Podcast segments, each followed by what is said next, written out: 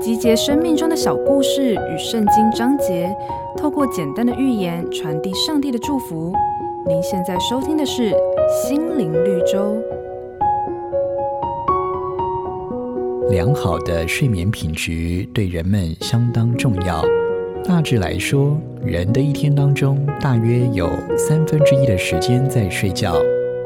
科学家研究出，人们在睡眠状态当中仍旧进行一些身体的修补工作，其中也包含内心创伤的修补。睡眠的时候，我们的脑部不再积极的进行思考，同时我们也开始借着梦境重整我们的心理。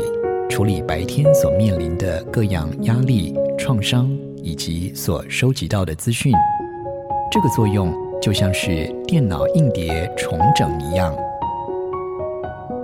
圣经上有一句话是这么说的：“因为他日日忧虑，他的劳苦成为愁烦，连夜间心也不安，这也是虚空。”当你为白天的俗事感到苦恼而无法入眠的时候，不妨透过祷告把你的忧虑交托。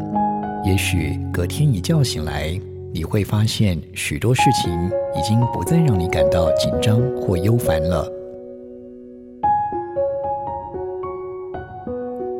本节目由好家庭联播网。台北 Bravo FM 九一点三，台中古典音乐台 FM 九七点七制作播出。